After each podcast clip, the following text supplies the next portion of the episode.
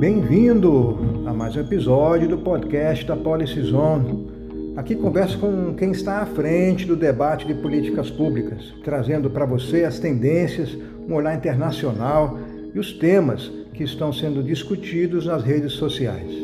Então, se você quiser entender o mundo que te cerca para além do seu quintal, esse é o espaço para você.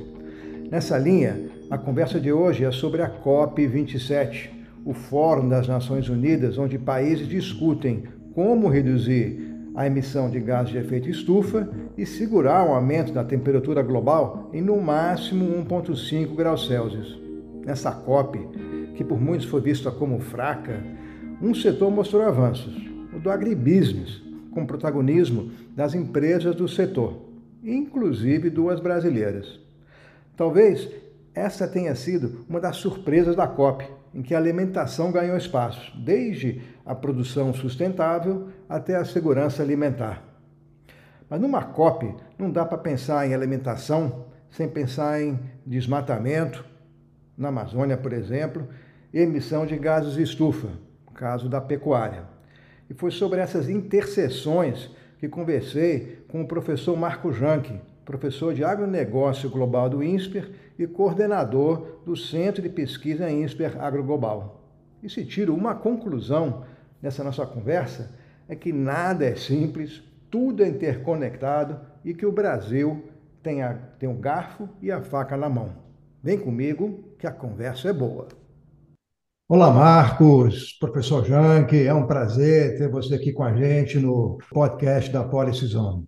Muito obrigado, Renato. É um prazer estar com você, revê-lo, amigo de longa data, com quem tive a chance de conviver muitos anos em Washington, depois aqui no Brasil.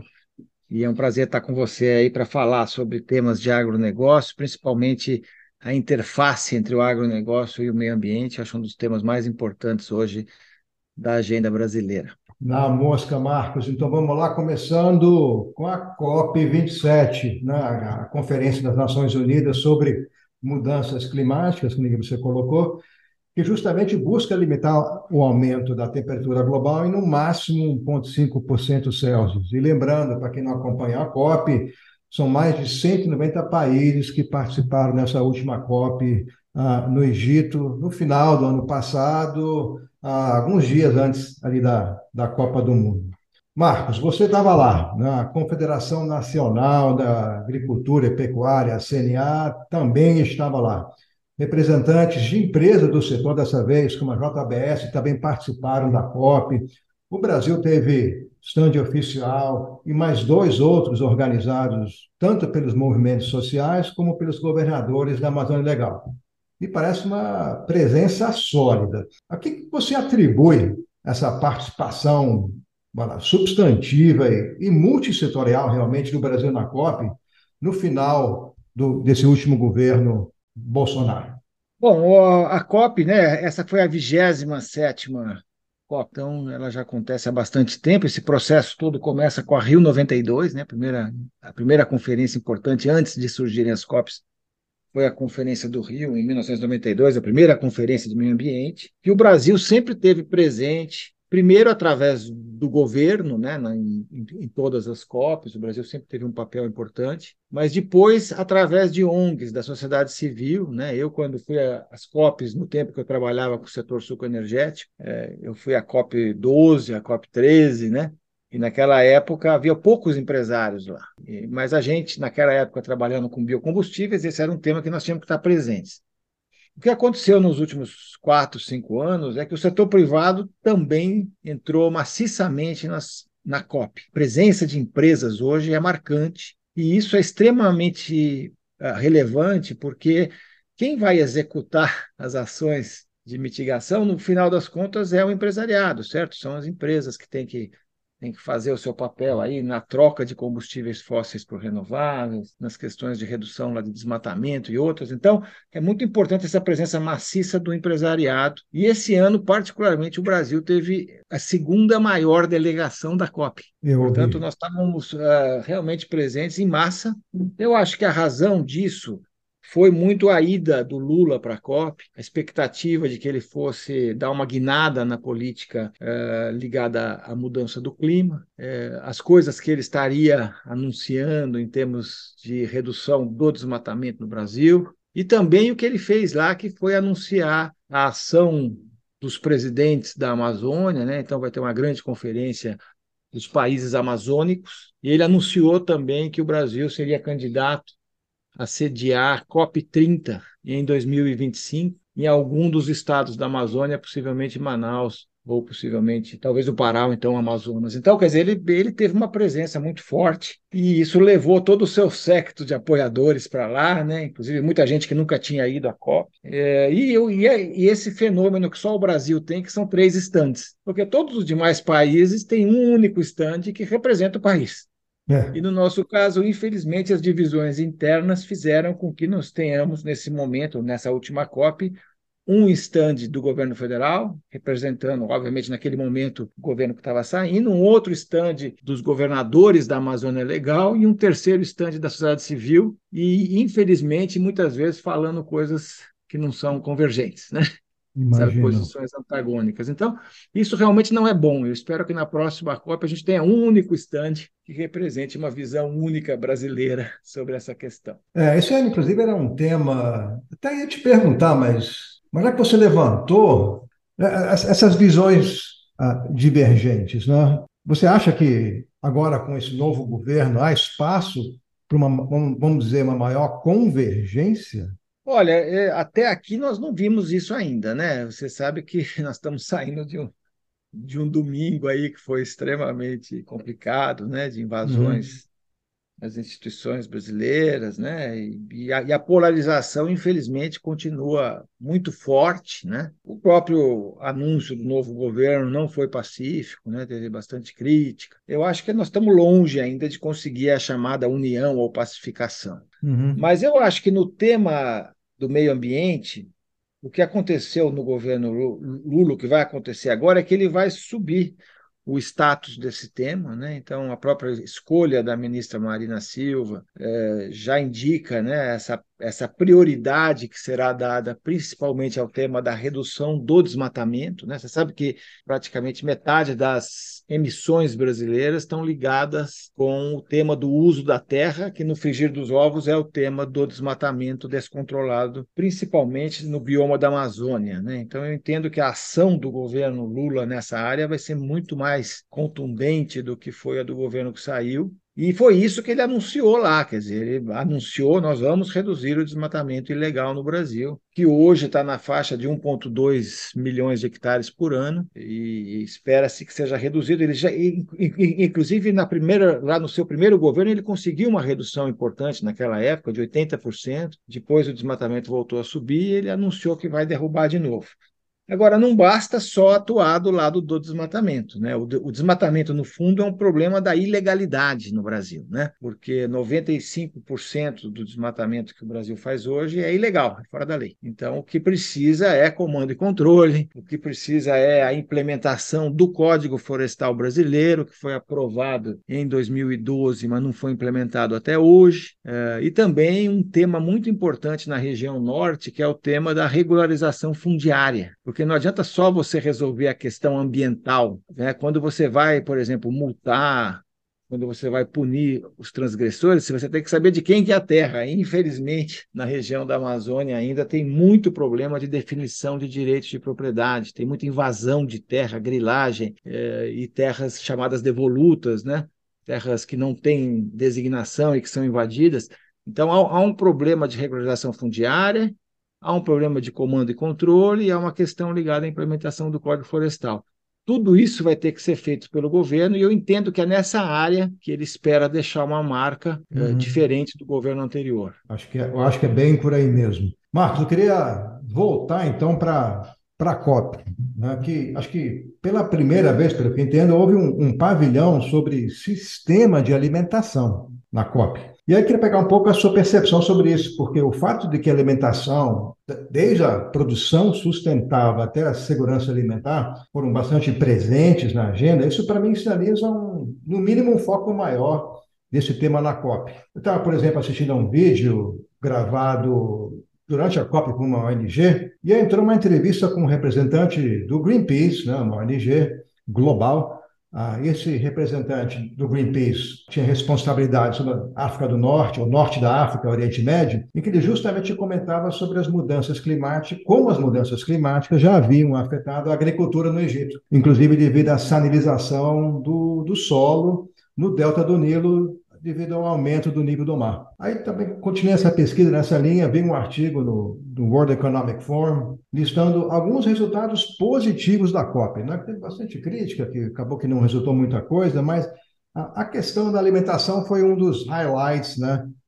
de uma agenda positiva que resultou da COP. E destacaram algo que eles chamam de o Roadmap da Agricultura, que foi assinado por 14 empresas. E aí, duas empresas brasileiras, talvez você saiba de outras, mas a JBS e a Mafrig, né, os dois frigoríficos deste grupo, ah, por exemplo, se comprometeram a acabar com todo o desmatamento ilegal na Amazônia até 2025, dentro das suas cadeias de suprimentos. Eu não sei se a, a guerra na Ucrânia né, acelerou essa, essa conversa dentro da COP também, mas como é que se dá né, essa, essa interseção, você comentou isso agora, da agenda alimentação com o combate às mudanças climáticas dentro ah, do âmbito da COP. E se você pudesse falar um pouco também sobre esse roadmap, o que exatamente é o roadmap? Bom, eu acho que, em primeiro lugar, eh, a gente tem que, a gente tem que ver um fato positivo, que foi pelo fato da COP estar acontecendo num país africano, num país em desenvolvimento, eh, a agenda da segurança alimentar entrou não no mesmo nível, mas pelo menos esteve presente junto à agenda da segurança climática. E nesse momento também tem um terceiro problema, que é a segurança energética. E eu acho que esses temas ganharam muita importância depois da pandemia, depois da guerra da Ucrânia, sabe? Porque vários países hoje sofrem com problema de insegurança alimentar depois da pandemia e da guerra, esses níveis aumentaram. Os lugares onde esses níveis de insegurança alimentar mais aumentaram foram exatamente na África, tanto o norte da África como a África subsaariana e vários países asiáticos. Então, o fato da COP ter acontecido ali, Renan, foi muito importante uhum. para trazer mais à tona que clima não anda separado de segurança climática, está ligada à segurança alimentar e à segurança energética, né? Porque a gente tem que lembrar que o mundo precisa reduzir as emissões de gás de efeito estufa, mas também precisa alimentar as pessoas e precisa gerar energia para as pessoas. E como é que você faz isso de maneira buscando tecnologias de baixo carbono, etc. Então, acho que foi importante para esse alerta. Eu, sinceramente, eu, eu não vi muito progresso nessa COP, não, sabe? Eu acho que a COP anterior, em Glasgow, tinha avançado mais na regulamentação dos mercados de carbono. Acho que, acho que essa foi uma cópia assim, sem grandes resultados do setor público, mas o que é importante que você mencionou aí são resultados do setor privado, porque hoje essas COPs, e essa COP tinha 40 mil pessoas. É, é um ambiente que reúne, que permite que os países apresentem o que eles estão fazendo, principalmente as empresas. E como você disse, 14 empresas assinaram aí um compromisso, principalmente na área de soja, palma e carne bovina, né, pecuária de corte, de eliminação do desmatamento ilegal até 2025 e também um outro compromisso que elas assinaram muito importante que aqui é a eliminação em toda a cadeia produtiva, quer dizer, muitas vezes a cadeia produtiva é longa, né? Você, por exemplo, no caso da pecuária de corte, frigorífico compra da, lá do produtor de boi gordo, mas esse boi gordo vem lá do produtor de boi magro, que vem do bezerro, que vem da vaca, entendeu? Então, muitas vezes é uma cadeia longa, e o que eles se comprometeram é que eles vão mapear até 2025 todas as cadeias produtivas, as suas cadeias produtivas, para identificar se o produto tem ou não tem desmatamento em qualquer etapa, seja no fornecedor direto, seja nos fornecedores indiretos. Eu acho que isso é uma meta muito complicada, muito difícil, que eles querem cumprir, mas ela está em linha, por exemplo, com as novas exigências da União Europeia. Você deve ter ouvido falar do chamado Green Deal da União Europeia, e recentemente Sim. a história lá da due diligence que a Europa vai fazer, que estabelece que eles não querem comprar produtos que tenham qualquer traço de desmatamento no supply chain. Então, esse é um dos movimentos que foi feito pelo setor privado. Não é, ele não é um movimento da negociação oficial, né? É um movimento do setor privado que já vem fazendo outras coisas muitas empresas hoje, grandes e, e, e, médias empresas, até mesmo pequenas empresas, adotam metas de net zero, quer dizer, de, de, de chegar a emissões zero. Uh, muitas empresas têm políticas sólidas de ESG, ESG né, de, de uhum. ambiente social e governança geomonitoramento da, do seu supply chain, certificações, inventários de emissões, rastreabilidade de produtos, né?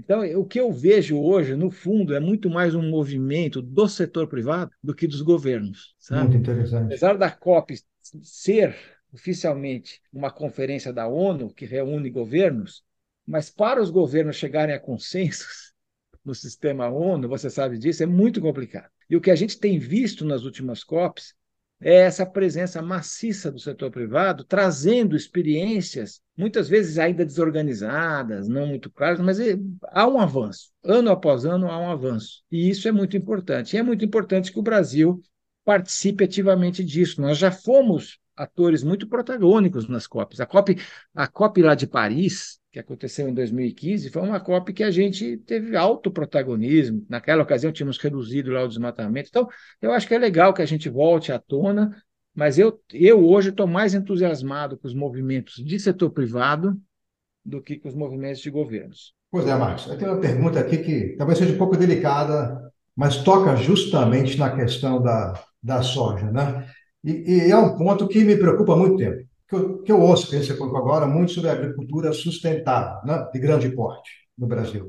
Mas esse fim de semana, coincidentemente, li um artigo no New York Times, onde que listavam os produtores de soja como um dos principais culpados pelo desmatamento da Amazônia. Correto ou não, é a percepção que existe. Né? Então, para me preparar mais nessa, essa pergunta, eu acabei encontrando, eu fui ler mais e, e encontrei um comentário do coordenador técnico ah, de uma ONG chamada Observatório do Clima, uma ONG grande aí no Brasil, o nome dele é Tassa Azevedo, que no artigo pós a COP, ah, num site chamado Canal Agro, ele, ele diz o seguinte, é possível dizer que 99% dos imóveis rurais no Brasil não tiveram desmatamento, mas esse 1% que desmata contamina o Brasil inteiro, pois tem impacto sobre toda a agropecuária. O agronegócio brasileiro deveria ser o primeiro a combater o desmatamento, ainda mais considerando que mais de 95% do desmatamento no Brasil tem indício de ilegalidade, justamente o que você colocou aí na, alguns minutos atrás. Aí ele fala: extirpar o desmatamento ilegal da agricultura brasileira deveria ser uma das principais pautas do agronegócio brasileiro. Então, minha pergunta, Marcos, né, que você colocou aí o papel do setor privado, pode-se falar em dois agros de um lado, esse 1% que, que desmata para plantar soja, que aparece no New York Times, né? ou como até o próprio presidente Lula, agora nesse domingo, né? logo na sequência de todos esses eventos de, de vandalismo ah, no Planalto, falou de um agronegócio maldoso, né? imagino que ele estivesse referindo a esse 1%, se contrapondo né, esse agronegócio sustentável, que é esse que você fala que vai para a COP o que, que precisa ser feito né, para eliminar esse, esse ruído, que, que, que é grande, ah, e acabar com essa percepção ah, de que o, é um agro, né, é o agro. Né? Hoje entra, tu, entra tudo no mesmo balde. Olha, Renato, eu acho que a primeira coisa que a gente tem que se dar conta né, é que não existe um, um só agro, nem um só setor financeiro, nem um só setor de supermercados, nem uma só indústria têxtil. Né? Todos os setores são heterogêneos todos os setores têm ilegalidade. Né? Pega o, o nosso varejo, a quantidade de pessoas trabalhando em uhum. atividades, sei lá, camelôs, atividades que não pagam impostos eh, e que não e que não estão trabalhando com pessoas contratadas oficialmente, né? empresa ou CNPJ, né? Quer dizer, então eh, você tem diversos agros. Né? Eu diria que a gente tem pelo menos três agros muito claros para mim. O agro moderno, que, que faz integração lavoura-pecuária, duas safras por ano, produtividade alta, técnicas de agricultura de baixo carbono, plantio direto, etc. Você, esse é o agro que exporta mais, que produz mais. A gente tem um agro que não produz quase nada, que é a produção de subsistência, principalmente no semiárido do Nordeste. Né?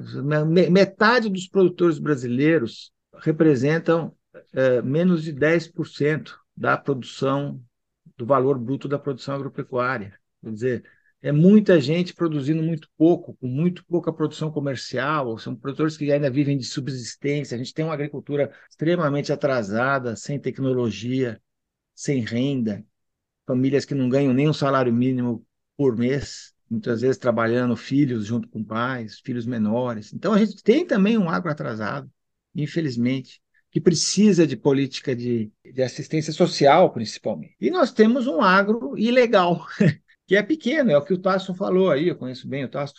Ele falou, é, deve ser 1%, se for 1% do lado dos produtores, você tem uma ilegalidade. E essa ilegalidade ela é muito forte nessas regiões uh, onde a expansão da agricultura foi mais recente. Né? Porque você vem aqui para São Paulo, Paraná, o sul do Brasil, a agricultura acontece aqui há mais de um século, né? dois séculos, três séculos em alguns lugares, até cinco séculos, no caso da cana-de-açúcar, né? Uhum. que chegou aqui no Brasil em 1530. Então, é, é, é, você já definiu essa questão da propriedade da terra, já tem uma estrutura agrícola uh, bem consolidada. Agora, quando você vai lá para a Amazônia, né, aonde que está a maior parte do desmatamento ilegal hoje? Está lá no estado do Pará, e o segundo estado é o Amazonas, entendeu? Então, naquela região, existe a ilegalidade, que tem que ser combatida. Né? Então, eu acho que a gente tem, de fato, vários agros, mas isso não é diferente de outros setores. Né? Quando o presidente Lula ontem falou, anteontem agora, né? falou que, que tem o agro maldoso, né? mas também tem o, o setor financeiro maldoso também. Quer dizer, você tem diversos diversas. É muito heterogêneo. Né? Agora, o que eu acho que ele errou é que você não pode culpar um setor é. pelo que aconteceu em Brasília, até porque as pessoas estavam lá sem nenhum comando que viesse de qualquer entidade. Né? O agro inteiro organizado se manifestou repudiando o que aconteceu em Brasília ontem e hoje. Né? Então, não, não, não há nada que seja organizado de um setor contra as instituições brasileiras. O que existiu ali foi um movimento eh, de golpistas, né, que, que tinha gente de tudo que é setor, né, e que não dá para atribuir isso a nenhum setor específico, no meu entendimento, como não dá para atribuir o desmatamento brasileiro ao agro, porque realmente a ligação do agro com o desmatamento é muito pequena. Eu sei, por exemplo, veja só o caso da soja. De fato, soja e boi são as duas atividades que mais acontecem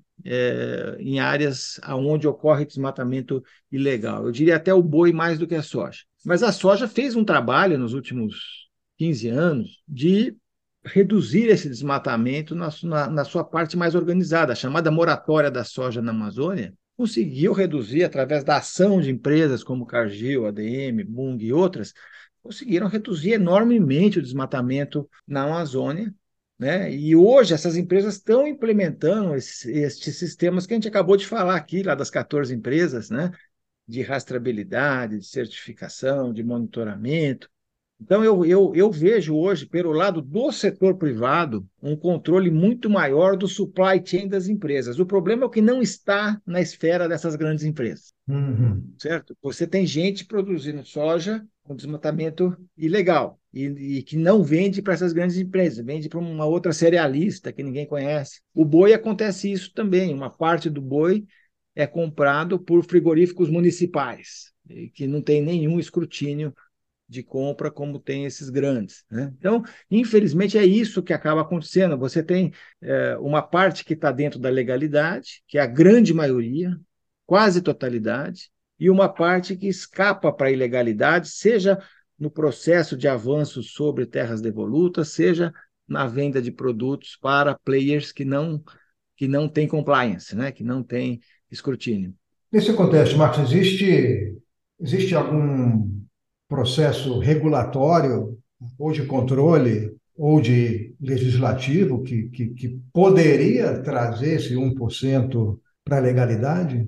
Claro, a legislação brasileira. A legislação brasileira exige a fiscalização, uhum. exige uh, o comando e controle, exige a implementação do Código Florestal. Essas coisas que eu falei, o Código Florestal levou 10 anos de debate e 10 anos já depois de aprovado, já são 20 anos aí, e ele precisa ser implementado. Ele, alguns estados já praticamente implementaram inteiro, outros estados ainda implementaram meio por cento, um por cento. Então, sabe?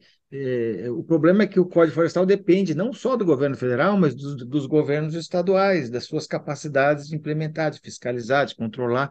Mas o código é super moderno, ele exige que os produtores mantenham 20% da propriedade com cobertura vegetal, com vegetação nativa, uh, na região sul, 35% nos cerrados da Amazônia Legal e 80% na Amazônia. Isso nenhum produtor tem que conservar dentro da propriedade, nem nos Estados Unidos, nem na Europa, nem na Ásia. É uma exigência brasileira de, de, de que o sujeito só pode produzir se conservar uma parte importante da sua propriedade. Uhum. Né? E mais as áreas de preservação permanente.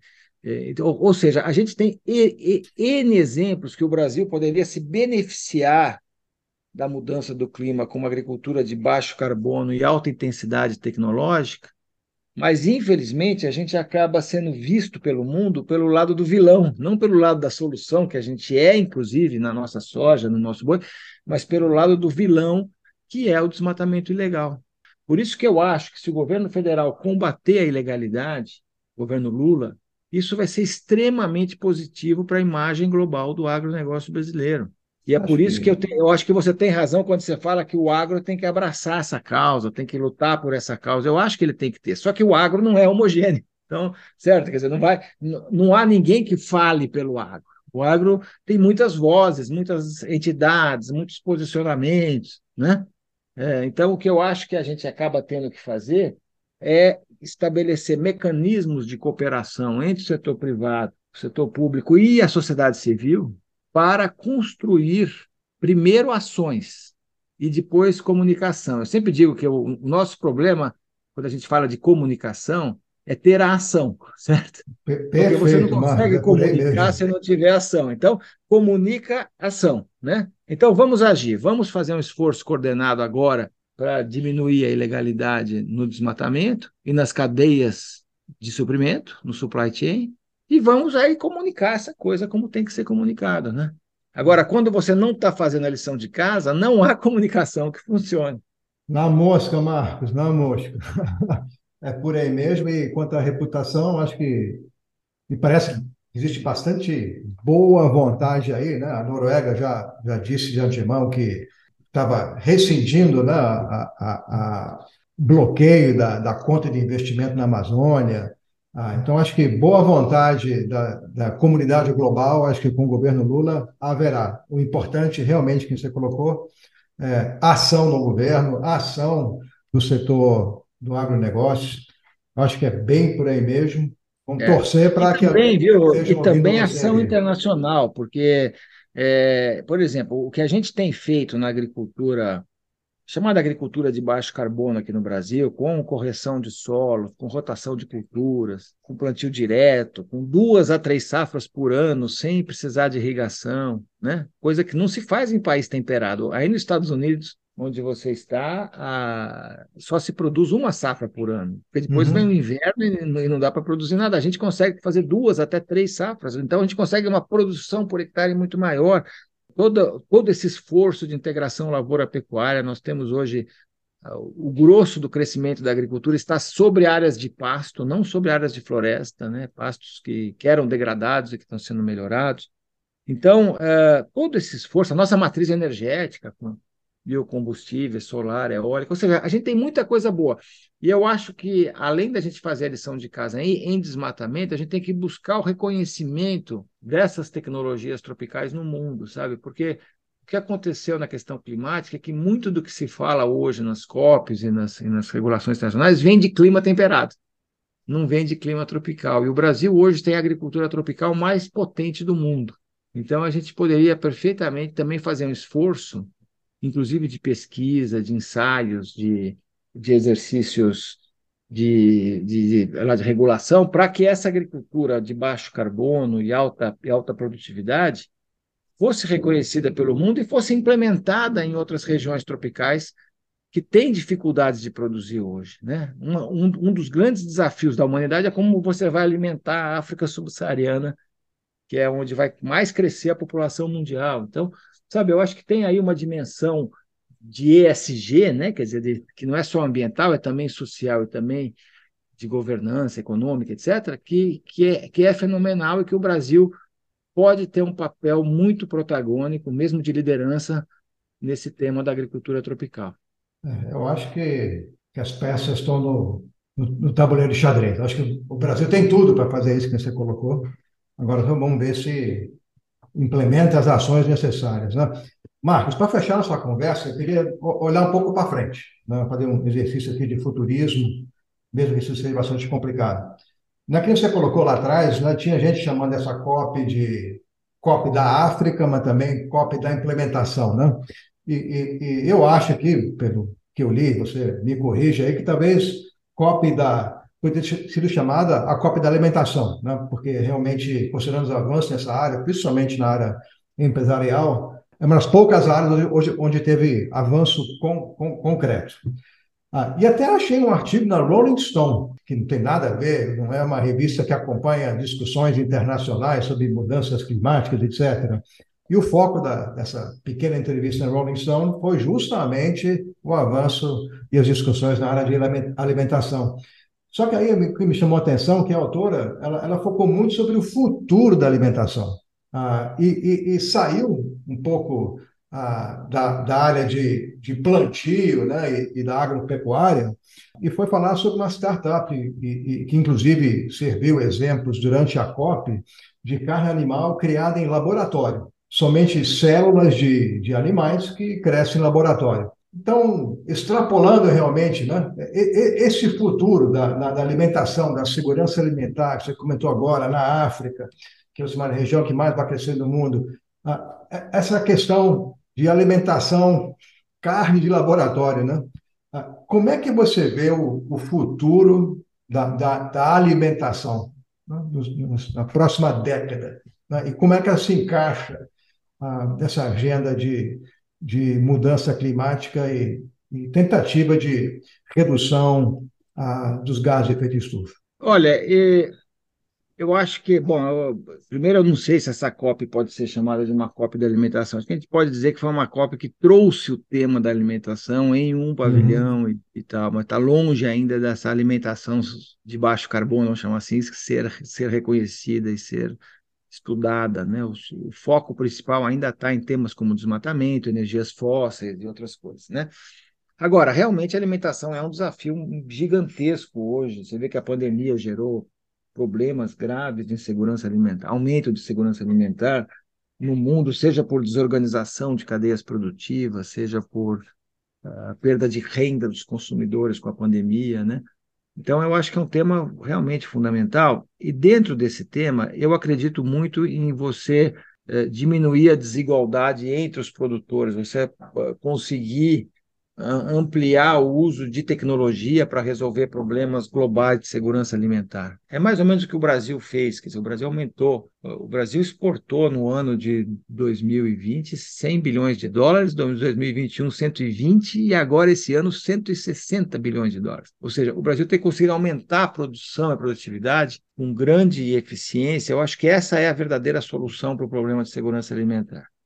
Agora, você vai ter nichos você aí nos Estados Unidos deve encontrar algum supermercado que você só compra produtos orgânicos, produtos, produtos naturais, produtos locais, né? Mas tudo isso, em geral, custa mais caro. Não é uma coisa que é mainstream. Né? Certo, certo. O mainstream, quando você vai e vive na África e na Ásia, é, é produtividade, é volume, é preço, é conseguir alimentar das populações com maiores volumes, preços de menor qualidade, de, de maior qualidade, é, acessíveis, né? Então, eu acho que segurança alimentar, segurança do alimento ainda são a prioridade. E aqui eu estou falando de uso de tecnologia do jeito que a gente aprende nas escolas de ciências agrárias no mundo inteiro, entendeu? Eu acho que esse é o mainstream, é isso que é o mais importante. Agora, vai existir ali um pequeno nicho de pessoas, principalmente veganos ou vegetarianos, que vão consumir uma carne uh, alternativa, por exemplo, uma carne mais importante do que a carne de laboratório, que ainda é experimental e caríssima, extremamente cara, mas vai acontecer um dia, é a carne vegetal. Você deve ver aí no supermercado hoje, todo mundo, todos os lugares têm produtos que, que simulam carne, mas que não, que não vêm de animais principalmente feitos a partir, por exemplo, de proteínas vegetais, como a soja, né? Uhum. feijão, enfim, e tal. Então, é, eu acho que esses produtos vão ter o seu nicho, mas é um nicho, é como é o, o, questão dos produtos orgânicos, certo? O produto orgânico hoje existe, pode ser 5%, 10%, dependendo do país, mas está longe de ser 100%. E a principal razão que ele está longe não é que as pessoas não gostem de orgânicos, é que as pessoas não têm acesso para pagar o custo adicional que os orgânicos representam por usar menos tecnologia. Então, eu, eu, eu, eu não acredito, sabe? Eu, há uns anos atrás veio essa febre que a, que, a, que a carne, proteína animal iria desaparecer no mundo e é, abrir espaço para, para a proteína vegetal. Isso, isso não, não isso pode ser verdade que vai acontecer numa cidade rica, população que pode escolher o que quer comer e pagar preços quaisquer que sejam, mas isso não é uhum. verdade para 80% da população do mundo que tem fortes restrições orçamentárias em alimentação. Vamos lembrar que aí nos Estados Unidos as pessoas devem gastar 10% da sua renda com alimentação e, e os países da África subsaariana estão de 50% para cima, entendeu? Então, o, o peso da, da alimentação no orçamento das famílias é enorme, as, as famílias ganham pouco e, e, e essa opção do, da proteína como é que se chamou, da carne de laboratório, da carne Isso. feita por desenvolvimento celular, está muito longe de atender esse cidadão que mora num país extremamente pobre uh, da África ou da Ásia. Marcos, obrigadíssimo pela, pela clareza que você colocou tudo, da, da, da abertura de, de, realmente nos, nos colocar a par desses três agros. Essa é uma pergunta que me acompanha há muito tempo e pude te perguntar isso hoje aqui. Ah, fiquei feliz de ver um pouco sobre esse, a sua percepção do, do protagonismo das empresas brasileiras né, nessa COP, nas COPs anteriores e moving forward. Acho que é por aí mesmo.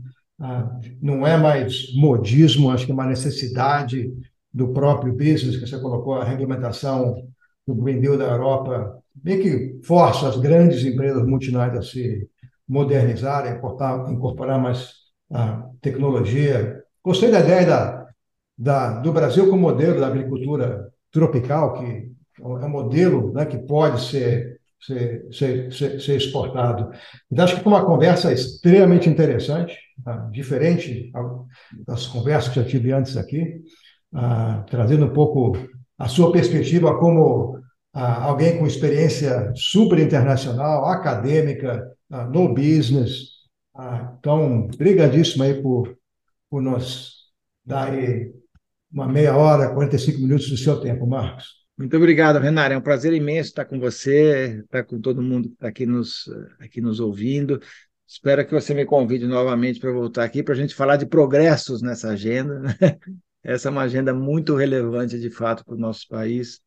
E essa questão agroambiental hoje talvez seja o tema que mais afeta a imagem brasileira no mundo, né? Uhum. E acho que a gente tem muito a fazer nessa área. Espero poder estar sempre com você aí trazendo as minhas impressões e, as coisas que eu tenho ouvido aqui no Brasil nessa área. Muito obrigado pelo convite. Nada, um prazer. Já está assegurada aí a sua presença na COP, após a COP 28. um abraço, Marcos. Um abraço.